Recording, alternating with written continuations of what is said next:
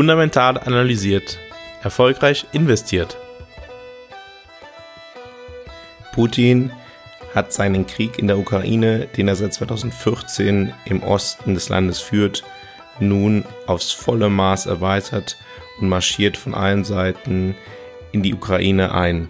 Was bedeutet das für das Thema Geldanlage und was sind die typischen Folgen von Krisensituationen an den Finanzmärkten? Herzlich willkommen bei einer neuen Folge von Fundamental analysiert.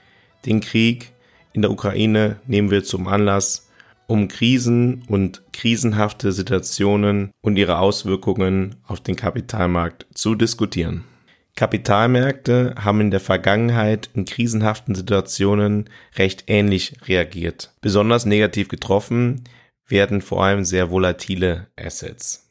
Im Zuge einer Flucht in vermeintlich sichere Werte verkaufen Anleger oftmals Aktien oder Unternehmensanleihen verstärkt und kaufen dafür stattdessen Gold oder Staatsanleihen. So stieg beispielsweise in der Corona-Krise der Preis für eine deutsche Staatsanleihe auf seinen höchsten bisher gekannten Stand. Auch der Goldpreis stieg im Zuge der Corona-Krise an. Aktien und Unternehmensanleihen mussten zunächst sehr starke Verluste einstecken. Diese erholten sich allerdings relativ schnell, als die Zentralbanken erklärten, genügend Liquidität zur Verfügung zu stellen und sogar Vermögenswerte zu kaufen. Interessant war bei der Corona-Krise wie auch bei der, bereits bei der Finanzkrise zu sehen, dass Anlageklassen, die an, eigentlich nicht besonders stark miteinander korreliert sind, plötzlich sich ganz ähnlich entwickelten.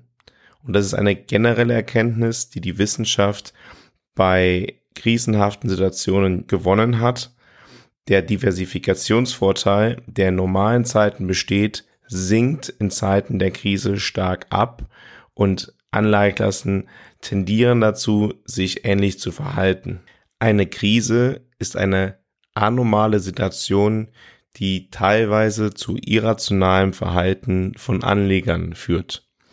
Anleger sind emotional mitgenommen, bekommen Angst und reagieren aus dieser Angst heraus, solange Unsicherheit vorherrscht, gibt es für diese Angst genug Treibstoff. In dem Moment, wo es absehbar wird, wie schwer die Krise wirklich ist, kehrt oftmals ein rationaler Blick auf die Dinge wieder zurück. Emotionales Agieren der Marktteilnehmer in Krisenzeiten, aber auch in Zeiten von Euphorie bietet dem Geldanleger Chancen. Diese Chancen können mit Hilfe der taktischen Portfolioaufstellung genutzt werden. In dem Podcast letzter Woche zum Thema Portfolioaufstellung habe ich einmal erläutert, was die strategische Portfolioaufstellung ist und was die taktische Portfolioaufstellung ist. In einem künftigen Podcast werde ich noch einmal detaillierter auf die verschiedenen Stufen der Portfolioaufstellung eingehen. In der aktuellen Krise halte ich es absolut noch nicht für absehbar, wie weit diese reichen wird. Ich bin davon überzeugt, dass es ganz stark davon abhängt, wie lange die Kriegshandlungen andauern und wie stark die Reaktionen durch Sanktionen der westlichen Staaten sein werden. Daher gehe ich davon aus, dass wir es mit sehr volatilen Märkten in den nächsten Tagen und Wochen zu tun haben könnten. Das haben wir ja auch bereits gesehen, wenn wir auf den russischen Markt schauen. Nach dem Einmarsch Russlands in die Ukraine sank der russische Aktienindex um über 30 Prozent in Erwartung von harten Sanktionen. Als die Sanktionen am nächsten Tag nicht so hart waren, wie man erwartet hatte, stieg der Index wieder um 22 Prozent. Das sind sehr große Volatilitäten, die man über eine sehr lange Zeit nicht mehr beobachtet hat. Eine hohe Volatilität ist im Übrigen auch ein Merkmal einer Krise. Gestern Abend sind die Sanktionen der EU-Staaten sowie der USA und Kanadas gegenüber Russlands noch einmal massiv verschärft worden. Ich möchte auf drei verschiedene Punkte einmal eingehen. Erstens wurde beschlossen, mehrere russische Banken aus dem SWIFT-System auszuschließen. Zweitens wurde beschlossen, das Vermögen von russischen Oligarchen im Ausland einzufrieren. Und drittens, der wahrscheinlich bisher am wenigsten betrachtete Punkt, wurde beschlossen, die russischen Währungsreserven nicht nutzbar zu machen. Diese Maßnahmen zielen ganz klar auf die wirtschaftliche Verfassung Russlands und das Banken- und Finanzsystem des Landes. Und sie könnten meines Erachtens nach schwere Folgen für die russische Wirtschaft haben. Auch wenn Banken, die Gas liefern, beispielsweise nach Deutschland, wohl mal wieder ausgenommen wurden sind von den Sanktionen, betreffen die Sanktionen doch einige Banken. In den letzten Tagen hat in Russland bereits die Nachfrage an Bargeld massivst zugenommen.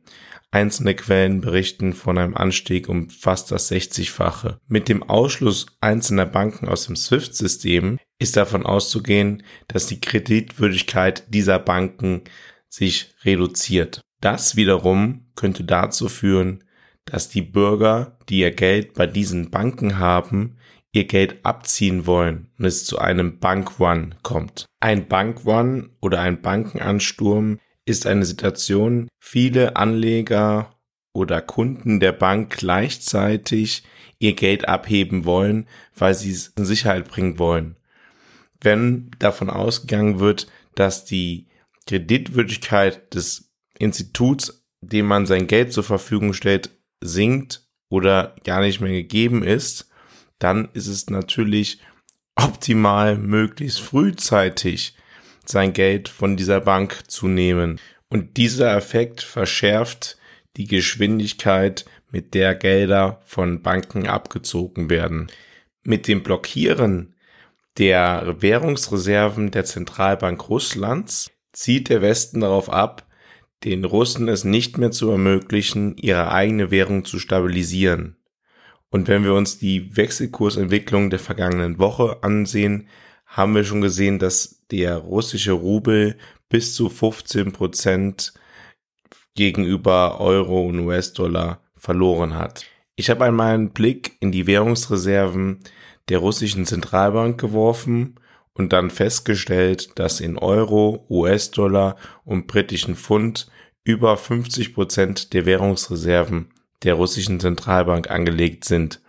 Das heißt, die russische Zentralbank kann aktive Währungspolitik, um den Verfall des Rubels zu stoppen, eigentlich nur noch damit tun, indem sie Gold verkauft oder den chinesischen Yuan. Der partielle Ausschluss verschiedener Banken aus dem SWIFT-System führt darüber hinaus auch dazu, dass Importe und Exporte russischer Unternehmen deutlich erschwert werden.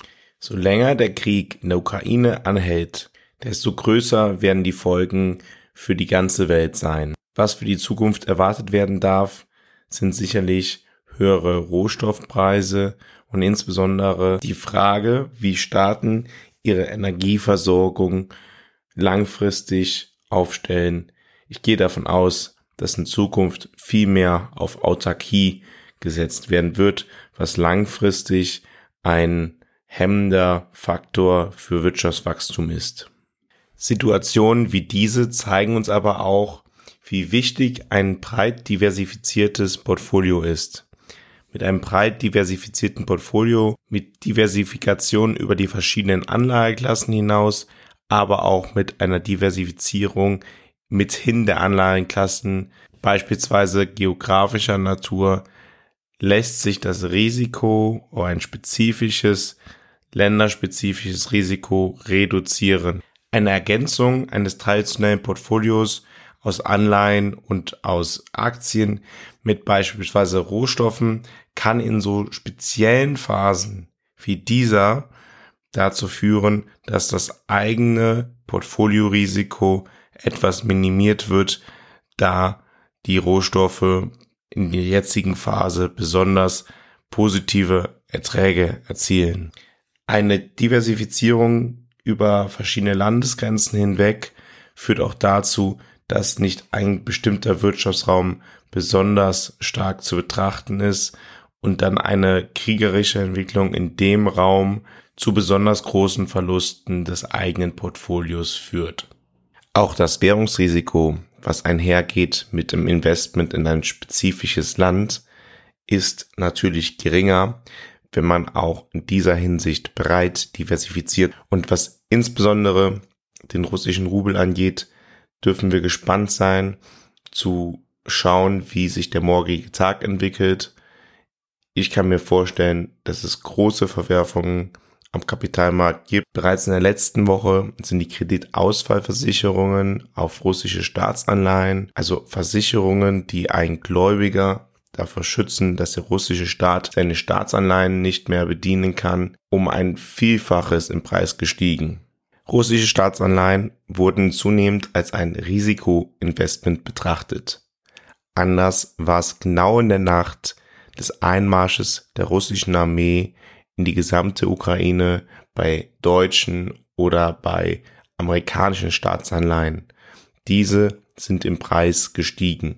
Es hat also ein One-to-Safety stattgefunden. Dieser hat im folgenden Tag, als harte Sanktionen ausgeblieben sind, sich erstmal wieder abgemildert.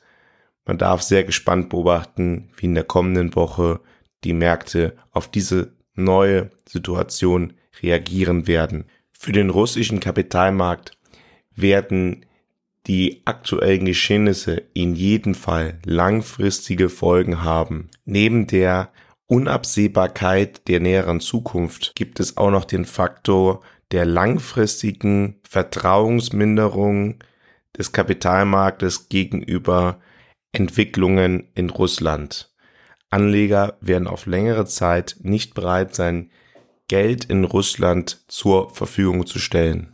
Positiv für Russland ist allerdings die generelle eher niedrige Staatsverschuldung, die dem Staat Möglichkeiten gibt und der Besitz von Rohstoffen wie Öl und Gas, die auf absehbare Zeit von der Welt gebraucht werden. Selbst in der jetzigen Situation wurde darauf verzichtet, Banken, über welche die Bezahlung der Gas- und Ölimporte nach Europa und auch in die USA läuft. Man sollte nicht vergessen, dass die USA in den letzten Jahren mehr Öl von Russland importiert haben als von Saudi-Arabien. Allerdings ist überhaupt nicht ausgemacht, wie Russland auf diese neuen Sanktionen reagieren wird. Wird Russland seinerseits Öl- oder Gaslieferungen nach Europa einstellen? Diese ganzen Unsicherheiten führen zu Unabsehbarkeiten für die nähere Zukunft. Und warum gehen Menschen aus risikoreichen Anlageklassen in Zeiten der Unsicherheit raus? Weil beispielsweise Aktien oder auch Unternehmensanleihen immer auch das Risiko beinhalten eines Totalverlustes. Das heißt, dass man sein eingezahltes Geld überhaupt nicht mehr wiederbekommt. Dieses ist am höchsten für Eigenkapital, also für Aktien. Auch hier sehen wir wieder die Korrelation zwischen hohen Risiko und hohen langfristigen durchschnittlichen Renditen. Und wenn dann mal der Risikofall eintreten kann, dann bekommen die Marktteilnehmer Angst und versuchen, diese Risikoklasse in ihrem Portfolio zu reduzieren. Bei Staatsanleihen von Ländern, die als finanziell stabil gelten, wird dieses Risiko nicht gesehen und die Anleger fliehen dann regelrecht in diese Anlageklasse und schichten ihr Geld um. Ähnliches gilt beispielsweise auch für Edelmetalle. Bei diesen geht der Anleger davon aus, dass diese einen inneren Wert haben, der nicht abhängig ist von kurzfristigen krisenbedingten Entwicklungen. Krisenhafte Situationen am Kapitalmarkt gehören genauso dazu wie ruhigere Zeiten. Aus meiner Sicht ist es für einen Anleger immer wichtig, nicht in Panik zu verfallen und möglichst rational zu agieren.